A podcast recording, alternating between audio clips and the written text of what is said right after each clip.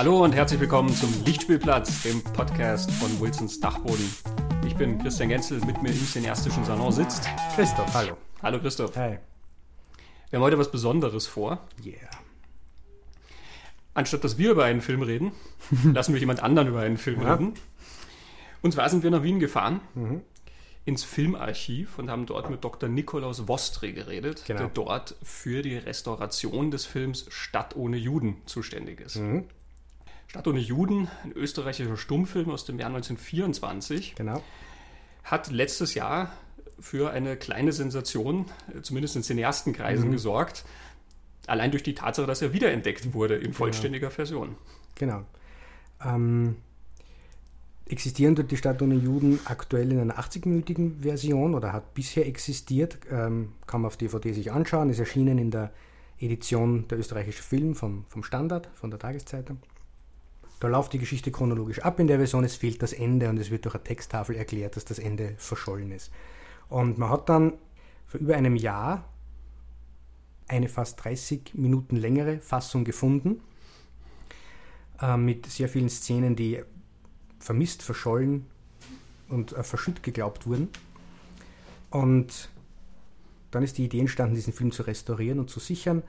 Und das wurde mittels Crowdfunding gemacht, ist dann über Remake It gelaufen, die Crowdfunding-Plattform. Und das macht das Filmarchiv Austria, diese Restaurierung. Also das Ziel wurde erreicht, ich habe auch was beigetragen dazu. Und aktuell wird daran gearbeitet, diesen Film zu sichern, zu restaurieren. Und dann sind wir nach Wien gefahren zum äh, Dr. Vostre und haben ihn mal gefragt, wie das so funktioniert, wenn wie werden Filme restauriert, wie werden Filme gerettet. Was ist die Stadt ohne Juden eigentlich für Film und wie kann man den einordnen? Genau, bevor wir jetzt sozusagen das Wort an Dr. Voss übergeben, ähm, ein bisschen Kontext noch zum Film. Stadt Genau. ohne Juden. Es ist ein Film, der fast einzigartig in der Filmgeschichte dasteht, als dass er schon eine sehr frühe Warnung darstellt ähm, aus den Zwischenkriegsjahren über die Entvölkerung, also über die, ich weiß nicht, wie man es neutral ausdrücken kann, die, die Ausgliederung eines Teiles der Gesellschaft, nämlich, wie der Name ja schon sagt, äh, der jüdischen Bevölkerung. Der Bundeskanzler äh, des Landes muss reagieren auf wachsende Arbeitslosigkeit und äh, Missstimmung in der Bevölkerung. Es gibt natürlich wie immer einen Sündenbock. Es ist in dem Fall die jüdische Bevölkerung. Ähm, und er, er lässt dann irgendwann ein Gesetz, dass die Juden sozusagen das Land zu verlassen haben. Ähm, wenn sie das bis zu einem bestimmten Zeitpunkt nicht machen, werden sie zwangsevakuiert, gewissermaßen. Das geschieht dann auch, also die Juden verlassen äh, unter großem Drama das Land ähm, und äh, erwartungsgemäß möchte man fast sagen, es geht nicht bergauf mit dem Land, sondern es geht noch viel weiter bergab. Ja, genau. Die Wirtschaft bricht ganz zusammen, äh, der Bevölkerung geht es nicht besser, der Unmut wächst noch viel weiter. Und es gibt eine Liebesgeschichte, an der das auch ein bisschen aufgezogen ist. Eine junge Frau und ihr Verlobter, ähm, der eben auch aufgrund dieses Gesetzes das Land verlassen muss, ähm, der aber dann in Verkleidung wieder zurückkommt ins Land und ähm, zum Schluss, wo dann das Gesetz aufgehoben wird, ähm, auch mit ihr dann sozusagen legitim dieses Bündnis eingehen kann, dass er vorher nur unter Vorwand ein Künstler aus Paris zu sein äh, hat machen können. Wir wollen, glaube ich, jetzt gar nicht mehr dazu erzählen. Äh, Herr Dr. Vostre erzählt sehr viel und sehr genau über die ganze Geschichte. Es ist aber, ich glaube, wichtig, ein paar Sachen zum Kontext, ein paar Begriffe nur zu, zu erklären, damit man sich beim Interview dann auch auskennt, für die, die den Film nämlich nicht gesehen haben und weil wir auch mitgekriegt haben, dass wir Hörer aus Deutschland haben, die vielleicht jetzt nicht so top mit der österreichischen Zwischenkriegsgeschichte sind. Ähm, vielleicht kurz drei Namen, die auftauchen, die wichtig sind. Das eine ist Hans-Karl Breslauer, das ist der Regisseur, ähm, etablierter Regisseur zu der Zeit. Das zweite ist Hans Moser. Hans Moser ist einer der bekanntesten österreichischen Schauspieler, also nicht nur damals, sondern überhaupt, auch nachhaltig. Hat da, glaube ich, seine zweite Kinorolle überhaupt. Vornehmlich als Grandler bekannt. Ja. Äh, in Filmen wie Hallo Dienstmann. Genau, ein sehr Ähm, berühmtester. So ein Mensch, der, wenn man ähm, nicht gerade aus Süddeutschland kommt, ähm, absolut unverständlich vor sich hin nuschelt. ja, ein Wiener Original ist ja immer gern bezeichnet worden. Ja. ja. Und vielleicht die wichtigste Figur, der wichtigste Name in der Geschichte ist Hugo Bettauer. Hugo Bettauer hat 1922 den Roman Die Stadt ohne Juden geschrieben. Das ist die Vorlage für den Film. Äh, Hugo Bettauer war ein Autor, ein Journalist, der in seinen schreiberischen Arbeiten sehr viel Zeitgeschehen, sehr viel gesellschaftspolitische Themen bearbeitet hat, angegriffen hat und dass er unliebsame Themen immer thematisiert hat. Über das wird dann im Interview auch noch einiges erzählt. Das wäre wichtig. Und dann noch ein paar geschichtliche Eckdaten, die einfach so erwähnt werden und wenn man ähm, sie nicht auskennt. Kurzer Abriss der österreichischen Zwischenkriegsgeschichte. Also, Österreich war bis 1918 eine Monarchie. 1918 ist dann der Erste Weltkrieg aus äh, und mit Beginn 1919 wird Österreich eine Republik, die erste Republik. Die dauert bis 1934. 1934 beginnt dann die Zeit des Austrofaschismus. Erste Republik also von 1919 bis 1934 über den Austrofaschismus, wenn wir mal eine Folge über Sound of Music machen, können wir ein bisschen über den Austrofaschismus reden, aber ähm, das lassen wir jetzt. 1938. Es ist nicht so, dass die ganz oben auf unserer Prioritätenliste ja, steht. Ja. Aber man kann ja, vielleicht explodiert jetzt die Kommentarsektion. mit Ja bitte oder mit Oh Gott? Egal. Genau, 1934 endet eben die Erste Republik. 1938 wird Österreich dann Teil des Deutschen Reiches. Was dann folgt, weiß man eh. 1939 beginnt der Zweite Weltkrieg, der endet 1945. Äh, dann beginnt in Österreich die Zeit, die heute noch Besatzungszeit genannt wird. Österreich steht dann bis 1955 unter Verwaltung und ist besetzt äh, von den vier Siegermächten. Und 1955 erhält Österreich den Staatsvertrag und ist eine neue unabhängige Republik und eine Demokratie. Und das ist dann die zweite Republik, in der wir bis heute zumindest politisch leben, sagen wir mal so. Genau. Das sind so die Eckdaten, die tauchen nämlich dann im, im Interview ein bisschen auf, dass man sie auskennt. Ja, ich glaube, das ist alles, was man also als ja? Kontext wissen muss. Mhm. Ich würde sagen, wir machen kurze Pause und begeben uns dann auf die Reise nach Wien. Man hört in dem Interview nur mich, der Fragen stellt. Wir waren aber beide natürlich dort aufgrund des technischen Setups, ähm, war ich dann derjenige, der die Fragen gestellt mhm. hat. Ähm, ich klinge etwas weiter weg als der Herr Dr. Wostri, aber ich war natürlich völlig präsent. Christoph war auch völlig präsent. Mhm. Wer sich also wundert, ähm, kann ganz sicher sein, dass wir an einem Tisch saßen. Genau.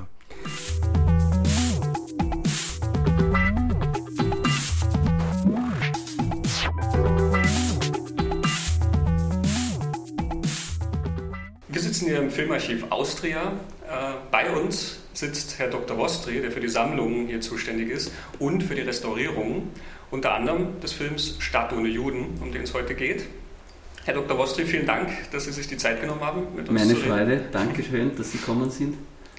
Ja, Filmrestaurierung, das ist ein sehr spannendes Thema und ich glaube, von unseren Hörern weiß nicht jeder, wie sowas eigentlich abläuft. Man liest, da hat jemand was gefunden, altes Filmmaterial wird ja immer mal wieder ja. irgendwo entdeckt, auf Flohmärkten, auf Dachböden.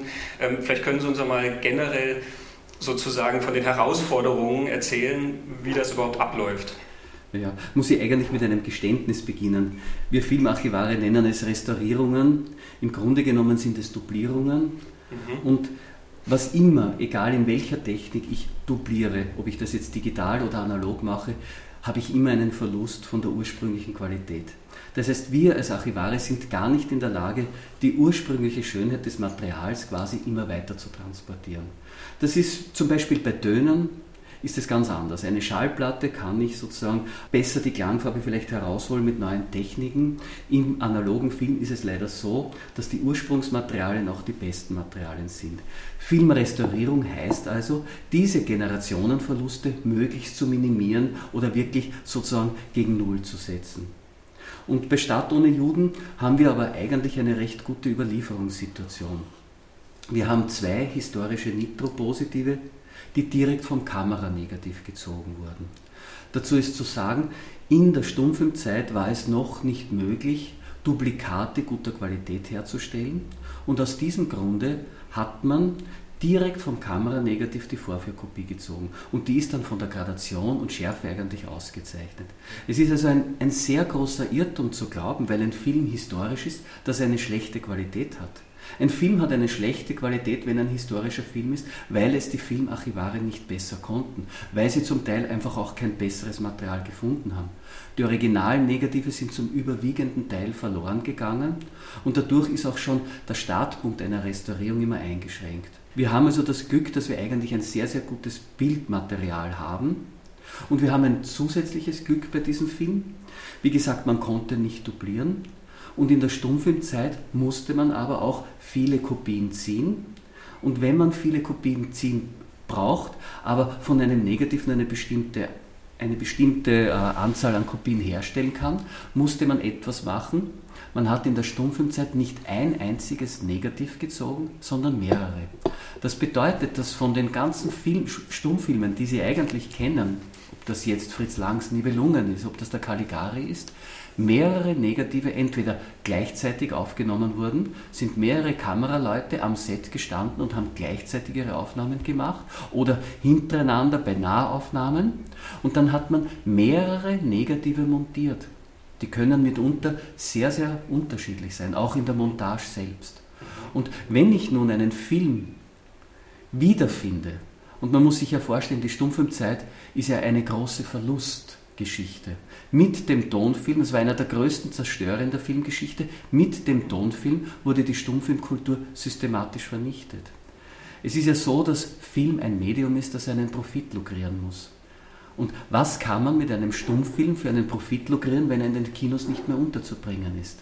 Der letzte profitable Einsatz eines Stummfilmes war das Recyceln das physische Zerstören. Sie konnten das Silber auswaschen, sie konnten den Kunststoff sehr, sehr vielfältig weiterverwenden. Für Kämme, für Brillen, Sonnenbrillen, Puppeln und so weiter, für eine Vielzahl an Produkten. Das heißt, weltweit sind dadurch 90 Prozent der Produktion vernichtet, systematisch verloren gegangen. Und wenn ich also heute einen Film finde, dann habe ich üblicherweise schon großes Glück, wenn ich überhaupt eine Quelle habe.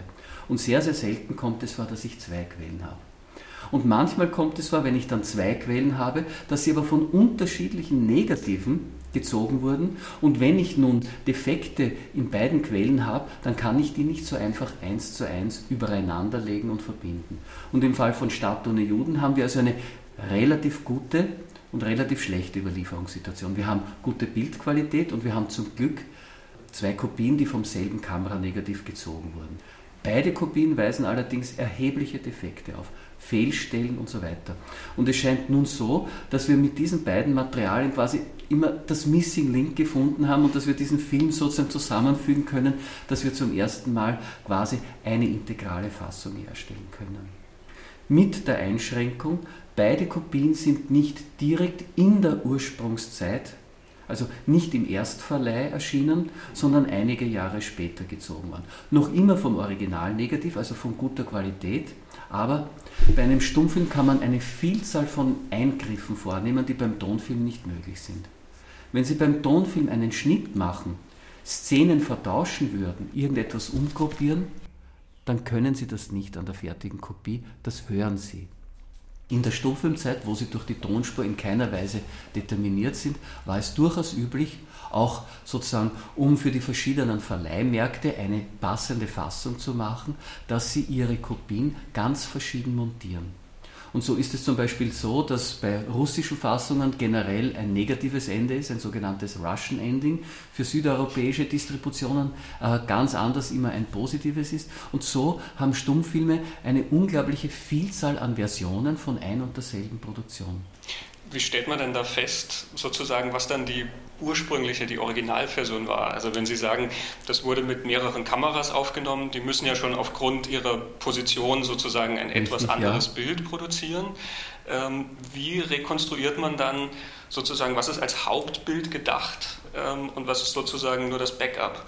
Das stimmt. Es hat sozusagen ein Premierennegativ gegeben, das üblicherweise für den Inlandsgebrauch gemacht wurde. Also für den eigenen Markt hat man üblicherweise das beste Negativ montiert, für die Auslandsdistribution dann das B, C oder D Negativ.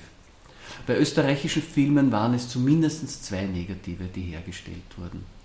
Äh, es war auch eine Sicherungssache. Eine, eine Filmproduktion ist ein extrem teures Unternehmen und das nur mit einem Negativ zu haben, ist ein, ist ein Risiko, wenn Nitrofilm ist brennbar, etwas passiert. Bei Stadt ohne Juden können wir im Grunde genommen nicht wirklich konzis sagen, was war die Ursprungsfassung. Wir können nur eine Fassung irgendwo herstellen und haben dafür einige Hinweise.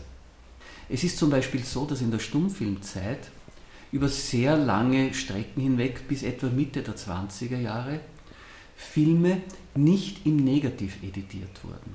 Das bedeutet, aufgrund der Herstellungsmethoden, man konnte den Film nur in kleinen Längen entwickeln, immer nur szenenweise. Der Film wird auf einen Rahmen aufgespannt, also etwa 25 bis 30 Meter fast, also man konnte eigentlich nur eine Szene entwickeln. Dasselbe gilt dann für das Kopieren. Man hat mit einem Licht kopiert und man kopiert eine Szene, die man dann wieder einzeln entwickeln muss. Das bedeutet, eine Positivkopie ist aus einer Vielzahl aus Röllchen sozusagen zusammengesetzt worden. Das, was man im Negativ einmal gemacht hat, hat man für jede Kopie in der Stummfilmzeit davor immer für jede einzelne Kopie machen müssen. Und das bedeutet, dass uns die historischen Kopien mit einer Vielzahl an Klebestellen überliefert sind. Bei einem Tonfilm oder bei einem Negativ-Cut ist das viel einfacher, weil da hat das Positiv keine Klebestelle und wenn eine Klebestelle auftaucht, dann wissen wir sofort, hier ist etwas passiert. Entweder durch einen Defekt bei der Projektion ist etwas verloren gegangen oder hier wurde sehr bewusst umgestellt. Wir können das aber für ein Positiv-Cut, wo die Klebestellen sich sowieso und grundsätzlich im Positiv befinden, können wir das nicht feststellen. Und wir haben im Fall von Stadt ohne Juden eine ganz überraschende Mischkulanz sozusagen. Es ist zum Beispiel das neue Material vermutlich nach 1927 hergestellt worden. Das kann man Perforationsformen an gewissen Dingen und Charakteristiken sozusagen am Material selbst wie ein Archäologe feststellen. Und diese Materialien sind aber ungewöhnlich für die Zeit noch immer eigentlich in einem Positiv-Cut, also mit vielen Klebestellen gemacht worden. Nur haben wir mitunter Sequenzen, wo wir keine Klebestelle haben, sondern die Klebestelle in der Generation davor haben. Und dieses Rätsel dem sozusagen näher kommen, in welcher Zeit wurde dieser Eingriff gemacht? Warum hat man später einen Positiv-Cut gemacht, obwohl es offenbar vorher schon einen Negativ-Cut gegeben hat? Und diese Schichten sind jetzt in der Rekonstruktion, wo man direkt an das Material geht, wird das einmal sozusagen gesammelt, diese Information, und dann bemüht man sich hier eine Deutung zu finden. Aber wir finden hoffentlich eine Deutung, ich glaube, wir werden eine Deutung finden. Was wir aber nicht finden, einen Hinweis, wie war dieser Film wirklich ursprünglich montiert. Mhm. Was wir aber wissen, dass wir mit der französischen Fassung einen sehr viel komplexeren Schnitt haben als in der bisherigen Überlieferung. Wir haben einfach ein deutliches Parallelediting. Die ursprüngliche Fassung, wie wir sie, also die erste Quelle, die wir gefunden haben, so wie wir den Film bisher kannten, er läuft sehr chronologisch ab während in der jetzigen gefundenen Fassung diese äh, die Szenen in einem Parallelediting sehr viel eleganter, in einer wirklich viel komplexeren filmischen Grammatik aufgelöst sind, teilweise in einem dreifachen Editing, sodass also drei Handlungsstränge gleichzeitig erzählt werden. Von den Klebestellen und von Klebestellen im, Ur, im, im ersten Material können wir aber feststellen, dass Eingriffe vorgenommen wurden, die möglicherweise diese komplexe Struktur vereinfacht haben. Also momentan in diesem, in diesem Stand der Restaurierung äh, sind wir sehr geneigt zu glauben, dass wir mit diesem deutlich komplexeren Editing näher an der ursprünglichen Fassung sind und dass die Fassung, die chronologisch sehr, sehr monokausal abläuft, im Grunde genommen aufgrund der Kürzungen einer später Zeit auch mit, äh, mit intendiert waren. Also vielleicht nur zum Kontext jetzt auch, ähm, Stadt ohne Juden war ja lange Zeit wirklich ganz ähm, sozusagen verschollen. Ja. Ähm, man hat, glaube ich, gar nicht, gar nicht viel gewusst über den Film. Wir haben ein, ein Buch, Kino... Das Kino in Österreich 1995 und 1930 ungefähr. Ja, genau. Genau, also über die Stummfilmzeit, ja. wo der Film in einem Satz nur erwähnt wird und dann werden die besonders expressionistischen äh, Dekorationen erwähnt, ja. die ja dann eigentlich nur in einer Szene vorkommen. Also ja. ähm, es ist relativ deutlich, dass der Autor den Film gar nicht sehen konnte und wahrscheinlich dieses äh, Promo-Image gesehen hat, eben von, von Hans Moser dann in diesem Caligari Die berühmte Sequenz in äh, Ihrem Haus, genau, ja, ganz recht. Wo er sich dann für einen Zionisten hält eben. Das ist richtig, ja. Es ist ja, wie gesagt, der überwiegende Teil verloren gegangen. Es war schon eine Sensation, dass vor 25 Jahren in Amsterdam Material aufgetaucht ist. Und dieses Material, obwohl der Schluss gefehlt hat, innen drinnen sehr viele Sequenzen nicht mehr vorhanden waren und die ganze Handlung in sich also nicht ganz rund abgelaufen ist, war es dennoch sensationell, weil es ist, es hat sich auch sehr rasch sozusagen zu einem der großen Hits des Filmarchivs äh, entwickelt, weil es gibt eigentlich weltweit keinen Film, der das Thema des Antisemitismus so explizit aufgreift, so früh aufgreift und so wirklich ein deutliches Anti-Nazi-Statement ist. Mhm. Also dieser Film hat wirklich eine große Kraft, auch schon in dieser sehr, sehr, äh, sehr, sehr bescheidenen Fassung gehabt. Und darum ist es für uns etwas, ein, ein besonderes Glück gewesen, dass man von einem Film dann auch wirklich fehlende Stellen, Ergänzungen in einer zweiten Quelle findet. Das war überraschend. Und was wirklich dabei auch ganz überraschend war, dass dieser Film wesentlich prononcierter in seiner politischen Auslage ist, äh, Aussage ist. Dass er viel, viel deutlicher auch diesen wirklich rabiaten Antisemitismus zeigt. Also die Politik in Österreich der Zwischenkriegszeit hat sich nicht im Parlament abgespielt oder nicht im Parlament allein. Die ist auf der Straße gespielt worden. Und es wurde unglaublich mit diesen antisemitischen und überhaupt mit mit diesen Emotionen irgendwo politisch Kleingeld gemacht. Und es war wirklich eine Gewaltbereitschaft, eine Brutalität da. Und jetzt haben wir zum ersten Mal in dem Film Szenen, wo man sieht, dass völlig, völlig friedfertige, harmlose jüdische Handler, Juden, Händler, Straßen, äh, auf den Straßen handelnde Juden wirklich attackiert werden. Dass also die Bereitschaft zur Gewalt schon so groß war, dass sie wirklich sozusagen immer exportieren konnte. Diese expliziten Szenen haben wir gar nicht gekannt. Das ist sehr interessant, vor allen Dingen, weil es ja diesen Zeitkontext sozusagen erweitert, denn retrospektiv betrachtet ist gerade dann die Zeit, also ja. die Nazi-Zeit, das Dritte Reich und eben dieser ganze Antisemitismus ja irgendwas, was sozusagen plötzlich aufgekommen ist. Ähm, was ja so gar nicht stimmt, sondern es ist was, was sehr, sehr viele Jahre und Jahrzehnte schon ja, genau. ähm, fest verankert eigentlich war und gang und gäbe war. Und wie Sie sagen, es gibt so wenig Dokumente, die das wirklich dann so festhalten und so deutlich dann sagen. Das ist eben auch eine, eine Kraft des Films, diese Prägnanz der Bilder, die irgendwo direkt fast emotional irgendwo von uns wahrgenommen werden kann. Und natürlich, der Antisemitismus ist mit Hitler gekommen und es ist ja, dieses Wien ist ja sozusagen eine quasi der Zentren oder quasi der, der Pionierzentren leider dieses politischen Antisemitismus. Darum war es ja für uns auch etwas wirklich Besonderes, dass von Wien, wo so viele Hässlichkeiten auch in der Geschichte ausgegangen sind, dass auch jetzt ein völlig gegenteiliges Signal, ein wirklich humanes Signal irgendwo auch kommt.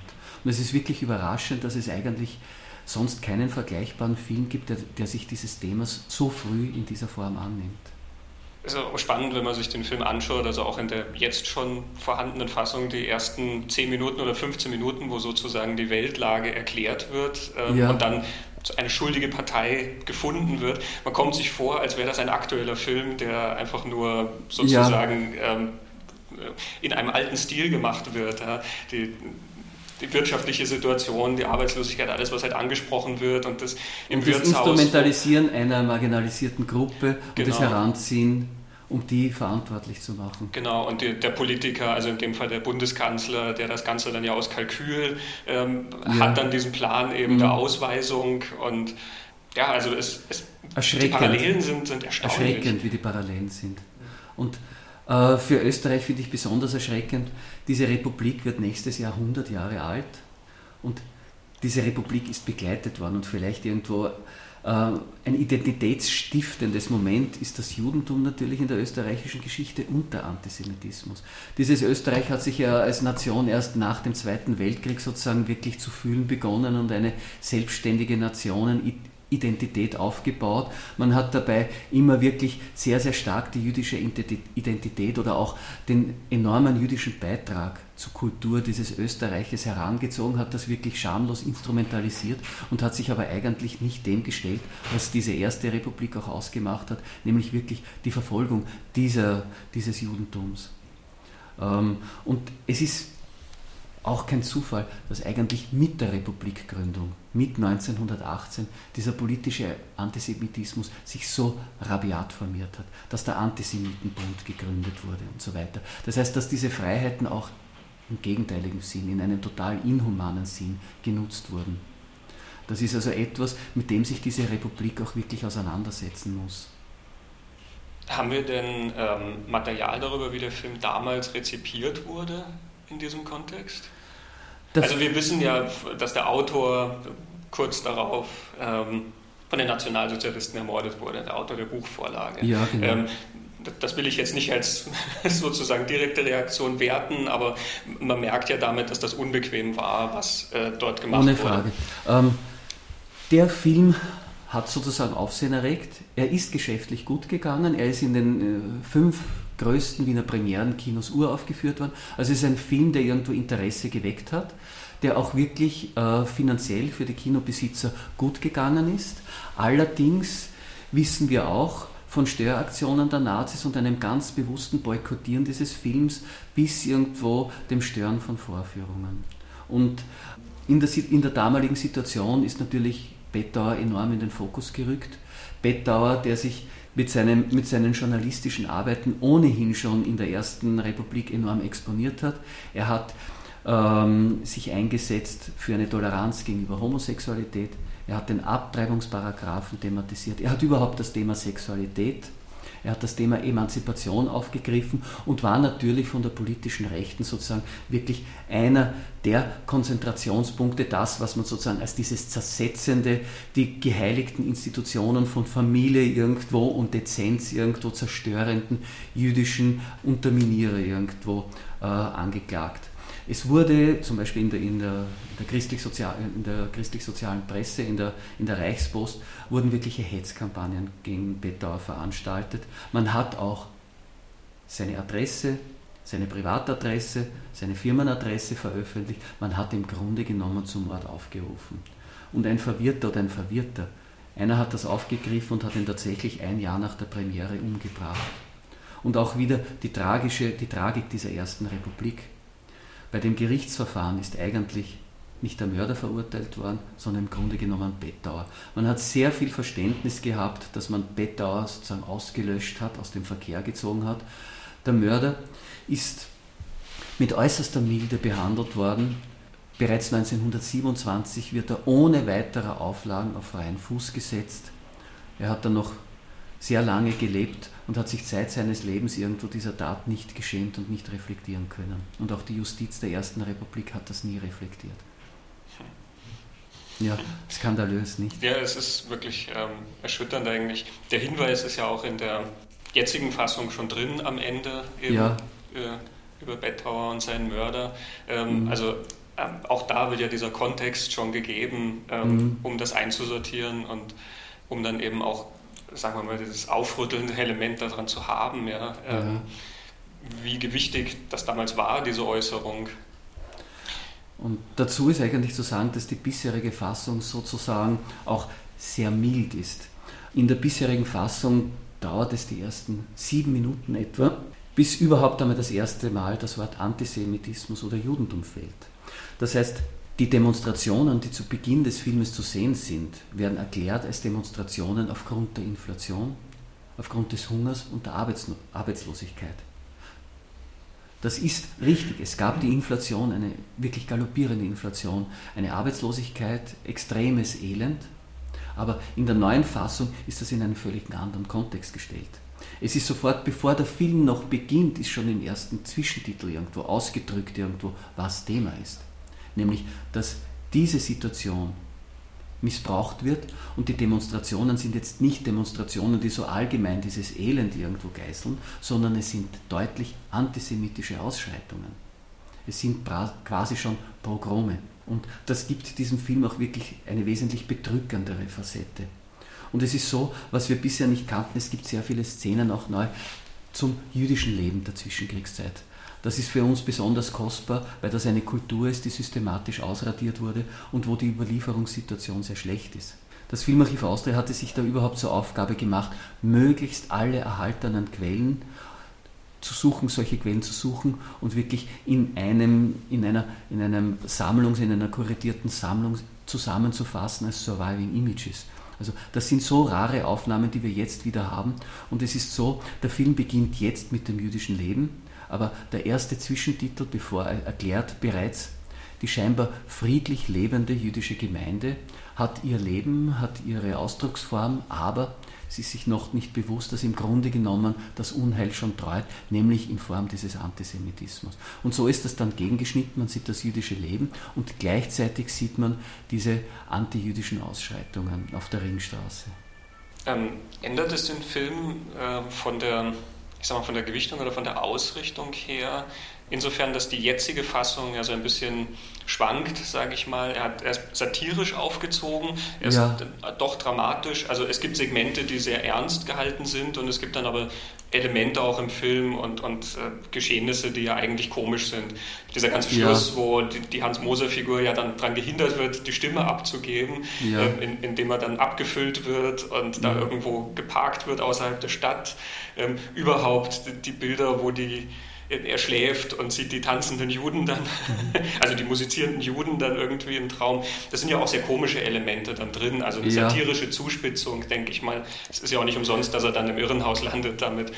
Diese Zuspitzung ist ja auch schon im Roman drinnen und es ist ja auch das Wunderbare. Im Grunde genommen steht man ja diesem Antisemitismus wenn man die Ratio irgendwo bedienen möchte, hilflos gegenüber.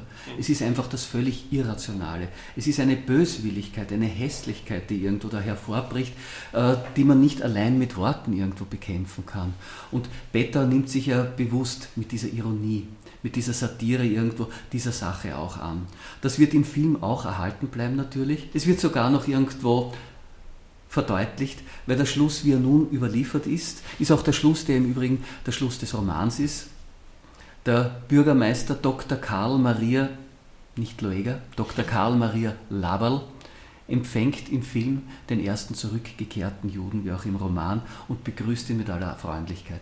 Das heißt, der Anklang an den Erfinder sozusagen des politischen Antisemitismus, den Wiener Bürgermeister Dr. Karl Loeger, ist hier ganz eindeutig und diese Satire irgendwo ist auch, glaube ich, ein sehr wichtiges Element des betauischen Romans und auch des Films. Zusätzlich wird aber nicht nur diese Satire dadurch verschärft, sondern es wird auch ähm, die politische Aussage verschärft. Es wird eigentlich, äh, die Bedrohlichkeit ist in der jetzigen Fassung viel, viel stärker vorhanden. Mhm. Ich glaube, wenn ich es ähm, richtig ja. mitgekriegt habe, es ist ungefähr eine halbe Stunde mehr Material, was die Fassung also jetzt hat. Wie oder? jetzt die wirkliche, wie der Film jetzt äh, an Länge gewinnen wird, wir sind jetzt in, in, in, wirklich dabei, irgendwo die Quellen ganz genau zu protokollieren und im, in den ersten Vergleichen. Das heißt, das muss erarbeitet werden, das werden wir dann sehen. Aber es ist vor allem qualitativ wesentlich besseres Material da. Mhm. Und wir haben in der ersten Quelle und auch in der zweiten Quelle Zersetzungserscheinungen. Also das Filmmaterial ist Nitrocellulose, das ist der älteste Kunststoff. Es ist ein chemisch instabiler Kunststoff und es ist so, dass in der Zersetzung äh, in Verbindung mit dem Luftsauerstoff die Nitrosengase Salpetersäure, also eine sehr, sehr aggressive Säure bilden, die auch das Bildmaterial angreift. Und wir haben in der bisherigen Fassung in einigen Sequenzen sehr, sehr starke Zersetzungen und es ist wirklich ein Glück, wir haben gerade diese Sequenzen in der jetzigen Fassung, die jetzt wirklich ganz ohne Defekte vorhanden sind. Also es fügt sich wirklich sozusagen zusammen. Mhm. Also auch was die Bildqualität und so weiter betrifft, ist das eine qualitativ wesentlich gesteigerte Fassung. Ja, da sind wir sehr gespannt drauf, wie das Ganze dann wirkt und aussieht. Ähm, Gerade weil wir darüber geredet haben, dass der Film auch so aktuell eigentlich von den ja. Zügen her ist. Ähm, was planen Sie denn mit dem Film, wenn er dann fertig ist? Ähm, Stadt ohne Juden soll wirklich möglichst breit gefächert ähm, verfügbar werden. Es sind, ich habe schon erwähnt, es sind die Republik Österreich feiert und ist stolz auf sein 100-jähriges Bestehen. Wir wollen eigentlich Stadt ohne Juden auch einbetten in eine Ausstellung, die wir im Metro Kinokulturhaus des Filmarchiv Austria zur Geschichte Österreich 1918 bis 1938 einbetten. Und da ist natürlich der Antisemitismus ein wichtiges Thema. Es ist ein Teil dieser österreichischen Identität. Es hat sozusagen homogenisierend auf diese Nation gewirkt und es hat das enorme jüdische kulturelle Erbe auch äh, mit für diese Identitätsstiftung gewirkt. Das ist eine sehr widersprüchliche Sache und das soll in der Ausstellung auch deutlich ausgedrückt werden. Wir wollen auch, dass dieser Film weit touren kann, nicht nur durch Österreich allein, aber auch touren kann. Und für Wien selbst wollen wir, dass der Film an Orten, wo sich diese Brennpunkte so dieser Zeit abgespielt haben, dieses Antisemitismus oder des jüdischen Lebens, dass an solchen Orten, an solchen neuralgischen Punkten der Stadt sozusagen auch vorgeführt wird. Dass dieser Film auch dort in die Arbeiterbezirke und so weiter und dass er dort auch gesehen werden kann. Und es ist ja wirklich, der Film ist in einer sehr vergleichbaren Situation mit heute entstanden. Es waren damals im Gefolge des Ersten Weltkrieges aus Galizien, also aus den, aus den östlichen Provinzen der österreichisch-ungarischen Monarchie, das im Krieg mit Russland war und mit den russischen Einfällen wurden sehr große Areale sozusagen vom Militär gesperrt, die dort äh, Geflüchteten kamen zu, in, in, sehr großen, in sehr großer Anzahl nach Wien. Während des Ersten Weltkrieges war das eigentlich nicht so das Problem. Es war auch sozusagen aufgrund der Zensur und so weiter auch gar nicht möglich, das politisch so zu instrumentalisieren. Nach dem Ersten Weltkrieg und mit der Gründung der Republik, wo aber die meisten Flüchtlinge Österreich bereits verlassen hat, besinnt man sich darauf, dass man damit eigentlich sehr, sehr gut irgendwo Wählerstimmen im Negativen sozusagen mobilisieren kann und es beginnt wirklich ein Flüchtlingsproblem sozusagen aufzupoppen, mit dem sozusagen alle Politik machen. Und es durchzieht die politischen Lager, die ganz rechten Lager beginnen und es ist dann so, im Film ist das ja auch und im Roman ausgedrückt, dass langsam sozusagen alle politischen Lager umfallen. Und die Umfaller befinden sich auch in der Sozialdemokratischen Partei und nicht nur in den konservativen oder rechten Parteien. Wir sehen das heute ja auch, dass quasi der Zug dieser inhumanen politischen äh, Ausrichtung im Grunde genommen alle anderen mitzieht. Und dass es denen schwer wird, irgendwo wirklich auf ihren Standpunkten zu beharren und wirklich da irgendwo Humanität irgendwo durchzusetzen. Ja, zum Glück ist heute dann, zumindest was beim Film angeht, ein bisschen mehr Reaktion dann da, als dann früher wohl der Fall war. Also im Moment ist ja ein ja. ganzes Paket, sage ich mal, unterwegs an Filmen, die sich mit Flüchtlingsproblematik und ähm, sicher, den ja. gesellschaftlichen Problemen dann auseinandersetzen. Und ich muss auch sagen, ähm, es hat gerade diese, äh, diese sogenannte Flüchtlingsproblematik und vor allem die Art des Umganges, der inhumane Umgang damit mhm. irgendwo, natürlich auch unsere Crowdfunding-Kampagne äh, zu Stadt und Juden wirklich enorm unterstützt. Es war also in einer Situation, in der sehr vielen Menschen irgendwo die Art des Umganges mit, mit der Flüchtlingsthematik irgendwo auch sehr gegen den Strich gegangen ist, die das explizit ausgedrückt haben, dass im Grunde genommen auch in der Unterstützung für die Restaurierung dieses Films eine Möglichkeit sehen, irgendwo auch ein Gegenstatement zu liefern. Und dass man gegen das Errichten von Mauern, gegen das Ausschließen von Menschen, gegen das Gehendmachen von Menschen sozusagen auch ein Zeichen setzen will. Ich finde diese Crowdfunding-Kampagne einen sehr spannenden Ansatz. Also Crowdfunding ist sowieso ein sehr interessanter Ansatz, eben das Ganze zu verteilen auf sehr, sehr viele Leute, die eine Finanzierung tragen.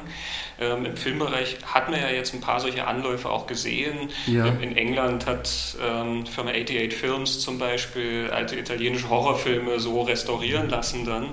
Ähm, in Deutschland gibt es diesen Raimund Harmsdorf-Krimi, ähm, Blutiger Freitag, der dann ganz aus, äh, aufwendig auf, auf 4K remastered wurde und eben auch restauriert wurde und so.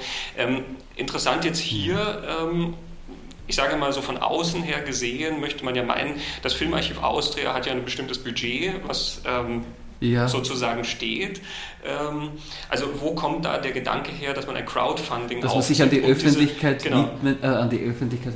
Ja, dazu ist zu sagen, das Filmarchiv Austria ist das nationale Archiv der Laufbilder Österreichs. Das ist richtig, aber dieses Filmarchiv Austria wurde nicht von ungefähr 1955 gegründet, als man irgendwo sehr die österreichische Nation und das Bilden Österreich-Bildes irgendwo gemacht hat. Man hat aber damals äh, Film nicht als ein Medium empfunden, das irgendwie zur Kultur oder zur Hochkultur in irgendeiner Form zählen darf und hat eigentlich dieses, äh, dieses Archiv, dieses Archiv nicht als eine staatliche Institution begründet, sondern als einen privaten Verein. Das hat Vorteile und das hat Nachteile. Vorteile sind, dass man auch sehr eigenständig und sehr weitreichend irgendwo tätig sein kann. Der Nachteil ist, dass die Unterstützung der öffentlichen Hand irgendwo in keiner Weise gesichert ist. Das Filmarchiv Austria hat seit 20 Jahren keine, äh, keine Erhöhung seiner Subventionen erhalten. Das bedeutet, dass selbst die Inflation nicht abgegolten wurde und dass wir damit natürlich bei steigenden Anforderungen an die Filmarchivierung und bei einer wirklichen Erweiterung unseres Aufgabenkreises eigentlich wirklich geschrumpfte Mittel zur Verfügung haben. Und dieser Film ist einfach so wichtig und dieser Film irgendwo war aufgrund auch seiner Zersetzung, man kann bei zersetzten Filmen auch nicht warten und wir haben auch versucht, Unterstützung von der öffentlichen Hand zu bekommen und da das leider nicht möglich war, haben wir uns dann entschlossen, uns wirklich an die Öffentlichkeit, an, an die Zivilgesellschaft sozusagen zu wenden. Und es war erstaunlich, was da für ein Echo wirklich zurückgekommen ist. Es hat uns selbst überrascht. Also für uns war das sozusagen wirklich auch ein Schritt. Wir waren uns nicht sicher, ob das in irgendeiner Form einen Reflex haben wird oder ob das erfolgreich sein kann. Und es hat uns dann wirklich sehr positiv überrascht, dass da so viel gekommen ist. Und es ist wirklich ein deutliches Zeichen gewesen, dass die Community sozusagen, die aus der Gemeinschaft heraus sozusagen da auch diese Unterstützung geflossen ist, weil das mehr als nur ein Film ist. Weil dieser Film auch eine Bedeutung ist. Wir haben nicht einen Film, einen historischen Film gesichert, damit können wir einen Film sichern, sondern wir haben etwas gesichert, was auch uns im Hier und Jetzt irgendwo betrifft. Ja, es ist fast ein gesellschaftliches Statement, wie Sie ja, ja. vorher auch schon gesagt haben, die Unterstützung dieses Crowdfundings ähm, setzt ein bestimmtes Zeichen. Ja. Ähm, und es ist ja auch so, dass Stadt ohne Juden in einem durchaus vergleichbaren Produktionsumfeld entstanden ist. Die österreichische äh, Filmwirtschaft hat unmittelbar nach dem Ersten Weltkrieg in, in der Zeit der enormen Inflation einen wirklich ganz überraschenden Aufschwung genommen, weil man in der Inflation in Österreich sehr billig produzieren konnte für den Weltmarkt. Ein österreichischer Film hat nur einen sehr kleinen Anteil am Eigenmarkt irgendwo lukrieren können. Das waren 10, 15 Prozent und man konnte sehr billig exportieren. Mit der Genfer Sanierung, mit dem äh, Zurückgehen der Inflation kommt dann die Filmproduktion nahezu zum Erliegen. Und Stadt ohne Juden entsteht 1924 eigentlich quasi wirklich am Höhepunkt der österreichischen Filmkrise. Nachdem die Inflationskrise überwunden war, kommt der österreichische Film in die Krise, weil er eigentlich nicht mehr für den, billig für den Weltmarkt produzieren kann. Und in dieser Situation entsteht etwas, was seinerzeitig durchaus kontroversiell diskutiert wurde, aber dass sich Leute, die einen Film machen wollten, Regisseure, äh, einzelne Beteiligte irgendwo sozusagen privat sozusagen in Eigeninitiative Geld verschaffen. Und zu denen gehört auch Hans-Karl Breslauer, der Regisseur, der allerdings schon wirklich erfahren ist, in der Filmbranche etabliert ist. Er kann sein Projekt erfolgreich durchführen, aber es ist durchaus so, dass die Produktionsform irgendwo, die Finanzierung dieses Films auch sozusagen über Gelder irgendwo aus der Gesellschaft so direkt versucht wurde zu lukrieren. Also es sind jede Menge Parallelen eigentlich, die man hier mit dem, mit dem mit Film, Film und mit der heutigen ja. Situation dann eigentlich hat.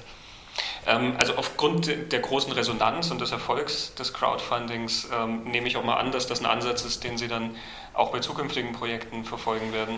Ja, also ich muss sagen, wir hoffen schon irgendwo, die Sicherung des filmischen Erbes ist im Grunde genommen eine Aufgabe der Öffentlichkeit, aber auch der öffentlichen Hand. Also wir hoffen schon so, dass sich an der Situation etwas ändern wird, dass wir immer in so prekaristischen Verhältnissen irgendwo weitergehen. Aber natürlich, das war ein Erfolg. Es sollte aber eigentlich nicht die Regel sein, dass das österreichische Filmerbe über die Zivilgesellschaft gesichert werden muss. Mhm. Ja, das mit dem Filmerbe ist ja sowieso ein schwieriges Thema. Ich meine, ja. also es gibt Länder, die sind ja da noch schlimmer dran. Ich ja. denke an China und Hongkong zum Beispiel, mhm. ähm, wo selbst die großen Klassiker ja in ganz erbärmlich, erbärmlichem Zustand ähm, vor sich hin vegetieren. Oder überhaupt die Länder, die irgendwo generell irgendwo zu den Benachteiligten zählen, also die afrikanischen mhm. Länder irgendwo, die ihre Filme kaum irgendwo sammeln können, geschweige denn von in irgendeiner Form sichern, ja. die schon dankbar sein müssen, wenn sie das nur irgendwo in Fernsehqualität abtasten können und selbst das ist nicht gegeben. Also ja, da gibt es natürlich große Unterschiede. Also wenn Sie sich jetzt sozusagen wünschen könnten, wie die optimale Situation aussähe, wie das Filmerbe gesichert wird und ähm, also restauriert wird, äh, kuratiert wird ähm, und wie das Filmarchiv dann damit umgeht. Wie sähe diese Situation aus? Ja, das ist, dass man einfach Filme zeitnah, möglichst rasch besichern kann. Und ein weiterer wichtiger Aspekt ist, wir wollen sozusagen Filme formatgetreu besichern. Wir haben im Film, also im Film als Filmband, eine Kulturtechnik, die ja eine erstaunliche Stabilität bewiesen hat. allein was die Formattreue betrifft. Das 35 mm Format hat Thomas Alpha Edison 1889 entwickelt und es ist heute noch ein weltweiter Standard. Sie müssen sich vorstellen, dass in diesem Format sämtliche technische Neuerungen wie der Farbfilm, der Tonfilm, der stereoskopische Film irgendwo, alle Neuerungen, sogar der digitale Ton, alles hat sich in diesem Format abspielen können. Also ein unglaublich erweiterbares, großartiges Format. Wir haben heute der, im digitalen Zeitalter wechselnde Formate und Formate, die proprietär sind, die jemandem gehören. Die Firmen gehören und mit dem Tod dieser Firmen natürlich auch nicht einfach so weiter existieren können, während 35 mm ein allgemeiner Standard ist, der jedem zugänglich ist. Und zudem, wir haben das große Problem, dass neben der Obsoleszenz dieser Formate auch die Obsoleszenz der Technik da ist und dass digitales Filmmedium bedeutet, dass man seine Daten permanent migrieren muss. Und bei der enormen Datendichte von filmischen Daten ist das wirklich ein sehr, sehr aufwendiger Vorgang.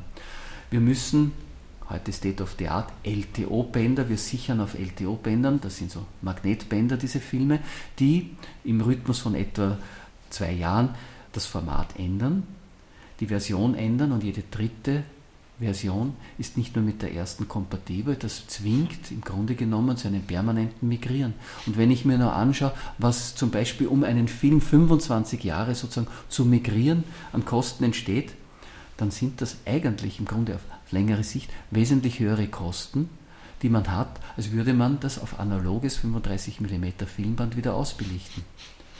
Und sollte man diese Migrationssprünge einmal nicht bezahlen und Europa wird sicher irgendwann einmal wieder ganz andere Sorgen haben, als sich um das Filmerbe zu kümmern. Dieses Europa, das über die Jahrhunderte hinweg wirklich immer wieder blutige Kriege geführt hat. Was dann, wenn einmal diese Migrationsschritte nicht getätigt werden und dieses Erbe einfach wirklich abrupt verloren geht? Weil bei digitalen Daten gibt es leider nur sehr brutal ein Entweder oder. Entweder ich habe etwas oder ich habe nichts. Film zersetzt sich als Filmband graduell und ich kann Filme auch ohne Pflege sozusagen beim modernen Polyestermaterial kann das über Jahrhunderte hinweg eigentlich stabil bleiben. Und Schwarz-Weiß-Emulsionen zum Beispiel unterliegen, wenn sie relativ trocken gelagert werden, kaum einer Alterung oder keiner Alterung. Das heißt, ich habe eine Kulturtechnik mit dem analogen Film, die eigentlich unübertroffen ist. Und dieses Problem wird Filme, die heute betreffen, wesentlich stärker betreffen als die historischen Filme, von denen wir auch unbedingt ein analoges Sicherungselement herstellen wollen. Mhm. Ja, die Debatte analog und digital ist ja momentan sowieso sehr stark, ähm, ja. weil natürlich ja, fast alles schon digital passiert. Ähm, so ein paar Filmemacher, die immer noch auf analog arbeiten, sind sozusagen die Außenseiter, die sich leisten können, des ja. Ganzen. Aber das klingt danach, als wäre wirklich eigentlich der Schritt zum Analogen, der wieder zur langjährigen oder zur, zur nachhaltigen Sicherung, sage ich mal, es gibt ja auch eine Studie meines Wissens, dass ähm, ein Projektor, der Licht ja. durch ein Negativ wirft, ähm, sozusagen, dass das Auge das anders wahrnimmt als digitale Punkte, die von einem Projektor, also von einem Digitalprojektor auf die Wand projiziert werden, dass ja, die sozusagen nicht so ein großes Stimulus produzieren. Ja. Also beim filmischen Bild haben Sie ein Bild, das 24 Mal in der Sekunde durch das Folgebild ersetzt wird. Und im Zuge dieses Ersetzens deckt eine Blende, also das Licht ab, sodass der Transport in einer Schwarzphase passiert und es dann zusätzlich noch Schwarzphasen gibt, um das Flimmern zu reduzieren. Mit einem Bildwechsel von 24 Hell- und Dunkelwechsel würde man ein sehr starkes Flimmern wahrnehmen. Man gibt also noch einen zusätzlichen Lichtwechsel dazu und hat dann 48 Hell-Dunkelwechsel, die fürs Auge eigentlich sehr gut irgendwo äh, perzipiert sind. Es ist eine andere Art. Ob das wirklich so, äh, wie weit das irgendwo auf uns wirkt, das weiß ich eigentlich nicht. Ohne Frage, digitale Medien sind Realität und sie ermöglichen etwas, was der Film in der Form so nicht ermöglichen kann. Eine unglaubliche vielfältige Distribuierbarkeit, eine Einsetzbarkeit, die enorm ist. Also digitale Medien können sehr leicht zugänglich gemacht werden. Sie können sehr leicht kopiert werden. Das sind wirklich großartige Vorteile. Aber digitale Dinge sind etwas, was ich nicht archivieren kann. Eine digitale Sache muss ich sozusagen in Bewegung halten. Ich kann eine Festplatte nicht einfach weglegen und vergessen. Man vergisst mich diese Festplatte. Das ist das Großartige, aber das ist auch das Problematische am Digitalen. Diese unglaubliche Lebendigkeit und Vielfältigkeit. Es ist ja nicht nur ein Film digital, es ist ja generell alles, was wir sozusagen in Wissen irgendwo besitzen können, lässt sich digital ausdrücken oder simulieren. Aber es sind eben Simulationen.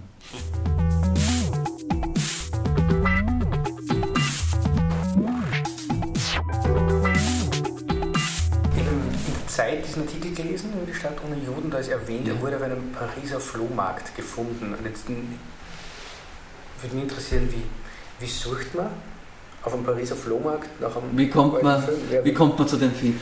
Ja.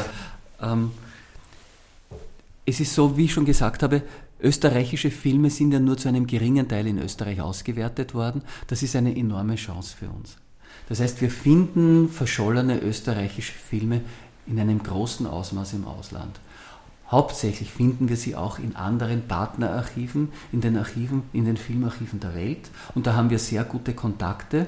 Und eine sehr, sehr wichtige äh, Kontaktfrage sind natürlich auch Sammler. Filmsammler sind Menschen, die irgendwo etwas erhalten und Film ist etwas, was sie wirklich gut erhalten ist. Wir haben also auch wirklich gute, auch freundschaftliche Kontakte zu Filmsammlern. Viele der großen Archive basieren eigentlich auf den Sammlungen dieser privaten Initiativen eines einzelnen Sammlers. Und so haben wir auch mit französischen Sammlern Kontakt, mit einem französischen Sammler, der diesen Film am Flohmarkt finden konnte und wir wurden von diesem Sammler kontaktiert.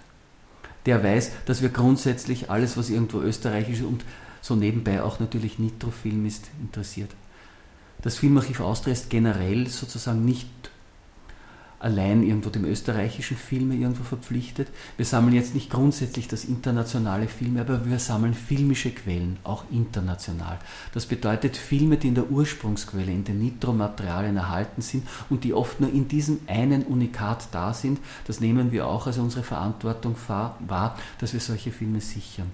Wir haben also auch sehr, sehr viele Filme, die in Österreich in der Zeit vor 1914 gezeigt wurden und die als Originalkopien vorhanden, überliefert sind und die nur hier überliefert sind. Das ist also auch ein Teil unserer Sammlungen und das ist ein wichtiger Teil, weil mit diesen Filmen können wir sozusagen auch unseren Partnerarchiven etwas zurückgeben und auch denen ihr Filmerbe helfen zu komplettieren. Das ist also ein gegenseitiges Geben und Nehmen und in dieser Form spielen auch Sammler eine große Rolle. Also es ist wirklich, es sei hier noch einmal gesagt, es ist die Initiative, es ist die Bereitschaft von Sammlern, sich eine Filmkopie, man muss sich das vorstellen, das ist ein Packerl mit 40 x 40 Zentimetern, einer Höhe von etwa 30 Zentimetern und mit einem Gewicht von 20 Kilos etwa einen Film zu haben. Also es ist nicht einfach eine DVD, die man sich ins Ladel schiebt. Und diese Sammler liefern natürlich auch einen sehr, sehr kostbaren Beitrag zur Filmüberlieferung. Ich habe vor ein paar Tagen gesehen auf einem amerikanischen Anzeigenportal Craigslist, da hat jemand ähm, ein, eine ganze Garage voll mit Filmkanistern äh, sozusagen angeboten. Er sagt, er hat keine Ahnung, ja. was da drauf ist. Ähm, mhm. Es könnten Trailer oder irgendwie so sein. Die Kanister selber sind schon recht angerostet, aber offensichtlich das Filmmaterial ist noch in Ordnung. Wie würde man jetzt bei sowas vorgehen, um festzustellen, ist das was Interessantes, ist das was Brauchbares? Es ist eine der genussvollsten Arbeiten. Man öffnet diese Dosen, man nimmt sie behutsam raus und schaut, einmal, ohne dass man diesen Film wirklich sozusagen in einem Schneidetisch abspielt, ob man da irgendwelche Identifikationen machen kann. Und Film ist ja ein historisches Medium, hat eine lange Geschichte und auch das Material. Wir haben ja das Glück, Film gilt sozusagen als das Medium der Reproduzierbarkeit, als das moderne Massenmedium, in dem es keine Originale gibt. Das ist insofern richtig, als ich eine Filmkopie unzählige Male fast vorführen kann und immer dieses Projektionserlebnis sozusagen immer gleich sozusagen zeigen kann. Aber die Filmkopien selbst sind Artefakte und vor allem in der Stummfilmzeit handwerklich gefertigte Produkte. Wie gesagt, oft Szene für Szene mit einer Klebestelle verbunden und dabei hat man dann auch noch bei den letzten Waschungsprozessen zum Beispiel ein Farbbad eingeschoben und so konnte man dann Szene für Szene in einer monochromen Einfärbung haben. Feuerszenen rot, Nachtszenen, die man bei hellem Tageslicht aufnehmen musste, konnte man viel realistischer mit einer blauen Virage dann sozusagen wiedergeben.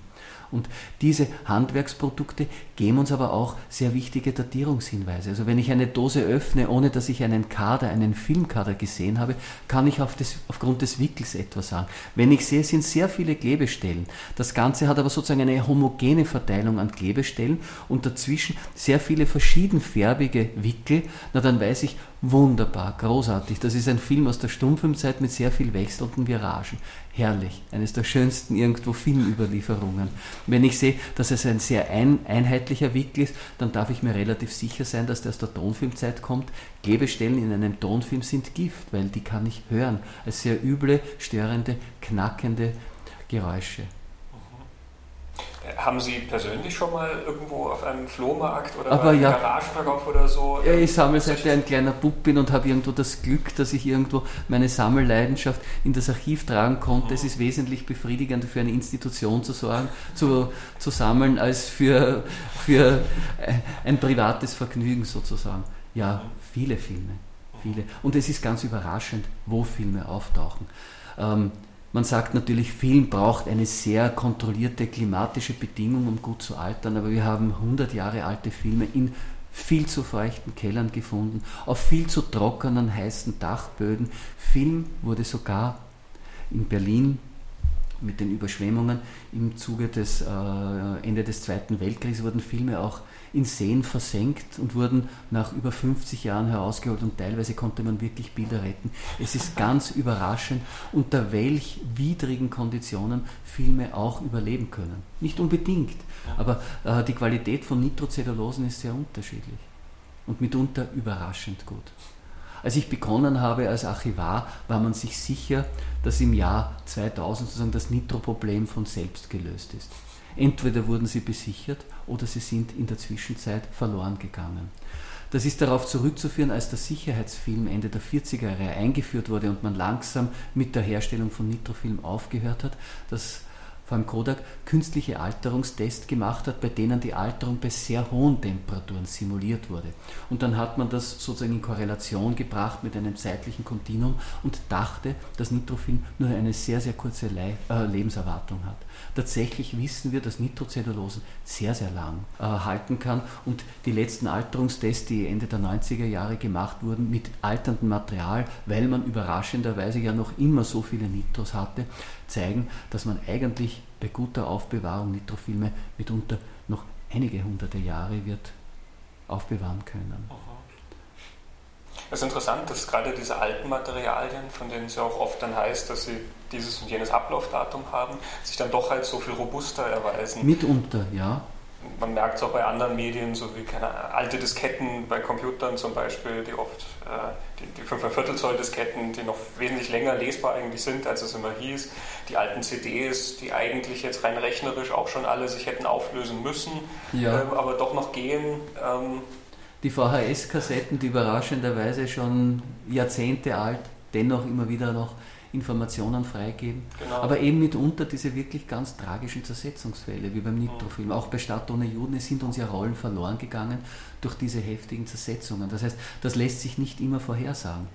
Wenn gewisse Aziditätswerte erhöht sind und so weiter, dann kann dieses Material mitunter sehr, sehr rasch verloren gehen.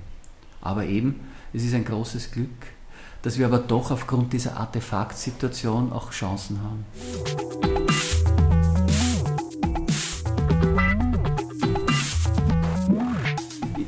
ich hoffe, dass es rauskommen ist, dass wir unseren Unterstützern irgendwie im Crowdfunding auch wirklich dankbar sind. Habe ich das irgendwo richtig irgendwo zum Ausdruck gebracht? Es war nämlich auch, es ist durchaus auch menschlich berührend gewesen. Also ja. äh, wir haben so, so viele direkte Kontakte gemacht, also rund um die Welt irgendwo, Israel, die Vereinigten Staaten und so weiter. Und jetzt bei diesen sozusagen Belohnungsaktionen lernen wir wieder Menschen kennen, die jetzt zu uns kommen, die wir entweder herumführen und ihnen im Archiv etwas zeigen oder das, den jüdischen zweiten Bezirk aus filmischer Sicht und so weiter. Äh, das sind ganz tolle Kontakte. Es ist wirklich fein, wenn man sozusagen nicht nur ein Archiv ist, sondern auch direkt im Kontakt mit der Gesellschaft ist. Und das Filmarchiv nimmt ja diese gesellschaftliche Verantwortung deutlich wahr. Wir haben auch ein Urban Gardening Projekt wem gehört dieser öffentliche Grund, auf dem dieses Filmarchiv so privilegiert irgendwo auf einem eh, im ehemaligen kaiserlichen Schloss irgendwo sitzen darf? Er gehört uns allen und darum haben wir uns auch entschieden, irgendwo diesen, diesen Bereich auch wieder öffentlich zugänglich zu machen. Oder wie die Flüchtlingsströme nach Österreich gezogen sind, hat sich das Archiv entschlossen, hier im Augarten, in seiner Bürostruktur und so weiter auch und im, vor allem im Studiokino auch Flüchtlinge unterzubringen. Wir haben also auch 15 Flüchtlinge äh, über ein Jahr bei uns beherbergen können und schauen können, dass die auch gut anschließen können, einen guten Platz danach finden. Also das ist etwas, was man kann, wenn man auch eine nichtstaatliche Institution ist. Mhm. In, diesem, in diesem Spannungsfeld der Gesellschaft auch tätig sein, als Teil der Gesellschaft. Mhm. Mir gefällt das gut, weil ja Film auch etwas ist, was mit uns mhm. als Menschen zu tun hat und mit uns als Gesellschaft. Das sind ja mhm. keine Objekte, die sozusagen im Vakuum existieren, sondern genau. ähm, eben sind Menschen, die die machen und Menschen, die die rezipieren und ja und die also ursprünglich in einer Gemeinschaftsform auch zur Präsentation gekommen sind. Mhm. Ein Film irgendwo sie allein und isoliert anzuschauen, ähm, das ist eine Sache, aber die Form des Kinos ist ja auch eine Kommunikationsform gewesen. Mhm. Mhm. Ja, also ich, das ist eine sehr spannende Sache. Ich ja, super, das, danke das alles ganz faszinierend. Mhm. Vielen Dank, Herr Dr. Wostri, für das sehr interessante Interview. Ja, ich ähm, danke sehr, es ist wirklich auch für mich sehr interessant. Also man kann noch darauf hinweisen, das Filmarchiv Austria hat ja auch Ausstellungen, äh, ja. die sehr spannend sind. Wir haben im Rahmen vom Podcast ja schon einmal darauf hingewiesen, auf die Ausstellung Kinomagie, ja. äh, wo es um die Anfänge des bewegten Bildes ging. Das war äh, absolut faszinierend. Derzeit noch bis Ende Juli läuft eine Ausstellung zum Kino in der K&K-Monarchie. Mhm. Sozusagen ein K&K-Filmuniversum wird da ausgebreitet mit sehr kulinarischen, wirklich groß projizierten Filmen, die sozusagen auf Polygonen aufgetragen sind und natürlich sehr schönen Artefakten, äh, nicht Fotos, Plakaten, aber auch Apparaten, Geräten, mit denen sich dieses Kino aktuiert hat. Mhm. Sind da auch die Saturn-Filme dann dabei? Ja, die Saturn-Filme, die ganz herzigen. Österreichs Beitrag zum frühen Kino. Ja. Die aber wirklich auch quasi die ganzen Genre des frühen Kinos, und da hat ein enormer Genrereichtum gegeben, in ihren erotischen Varianten abhandeln. Mhm. Also es ist ein gewichtiger Beitrag. Ja, sehr spannend. Also wer in Wien ist, ähm, unbedingt schauen, was das Filmarchiv gerade für eine Ausstellung hat. Ähm, das sind sehr, sehr lohnenswerte Sachen. Und wir sind jetzt auch sehr gespannt auf die Neufassung von Stadt ohne Juden. Ja, fein. Ich danke recht herzlich.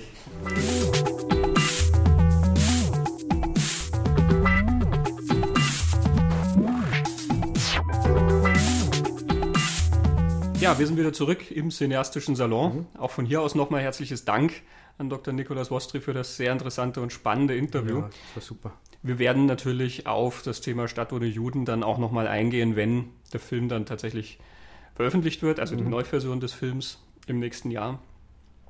Wir dürfen noch anfügen, die Ausstellung, die Dr. Wostri erwähnt hat. Archiv der Schaulust, genau. Haben wir uns dann im Metro-Kino angeschaut. Mhm. Es war hochspannend, ja, diese super. frühe Zeit des österreichischen Kinos sich anzugucken. Genau, man sieht viele schöne alte Kameras, man sieht die ganzen alten Filme, schön groß. Äh, man sieht Programmhefte aus der Zeit, auch total mhm. spannend. Genau, empfehlenswert. Ja, es ist vor allen Dingen immer sehr spannend, wenn man diese alten Sachen sieht. Einerseits, wie weit weg die von uns heute sind. Ja, also diese Kinoanzeigen, die nur Textwüsten sind zum Beispiel. Mhm. Aber andererseits wie nah das dann doch wieder ist, weil ja auch dort so Sensationen versprochen mhm. werden und eben diese dramatischen Stoffe und wie der Zuschauer gereizt werden soll, sich dafür zu interessieren, ja, mhm. wo so ein bisschen mit Sex äh, kokettiert wird und eben mit ganz großen Tragödien und so. Das ist dann doch wieder nicht so weit weg ja. von unserer heutigen Zeit, die ja 100 Jahre plus noch davon entfernt ja. ist. Es waren unter anderem auch äh, Streifen von Méliès zu sehen. Genau. Dort. genau. Dazu empfehlen wir unsere Folge über George Méliès, den Kinopionier. Genau. Ja. Das nächste Mal kommen wir mit, ich würde sagen, fast dem Äquivalent einer Strandlektüre in unserem Podcast. Ja, wir haben ins Kinoprogramm geschaut und äh, festgestellt, äh, dass es fast nur noch Fortsetzungen gibt. Das haben wir natürlich nicht erst jetzt festgestellt. Mir ist es vorher nie aufgefallen. Plötzlich dämmerte es mhm. uns. Und weil ja Fortsetzung nicht gleich Fortsetzung ist, haben wir uns gedacht, wir versuchen mal ein bisschen auseinander zu dividieren, was für Arten von Fortsetzungen es da überhaupt gibt mhm. und wie sich Geschichten ausbauen lassen. Das ja. hängen wir dann also nicht an einem ganz bestimmten Film auf, sondern versuchen das so ein bisschen quer durch die Filmgeschichte und durch das aktuelle Kinoprogramm festzumachen. Wie werden Geschichten weitergesponnen? Genau. Normalerweise würde ich jetzt sagen, vielen Dank für das interessante Gespräch, aber das muss in diesem Fall an Dr. Wostri gehen, genau. aber haben wir ja schon gesagt. Genau. Ähm, einfach jetzt Tschüss, bis zum nächsten Mal. Tschüss.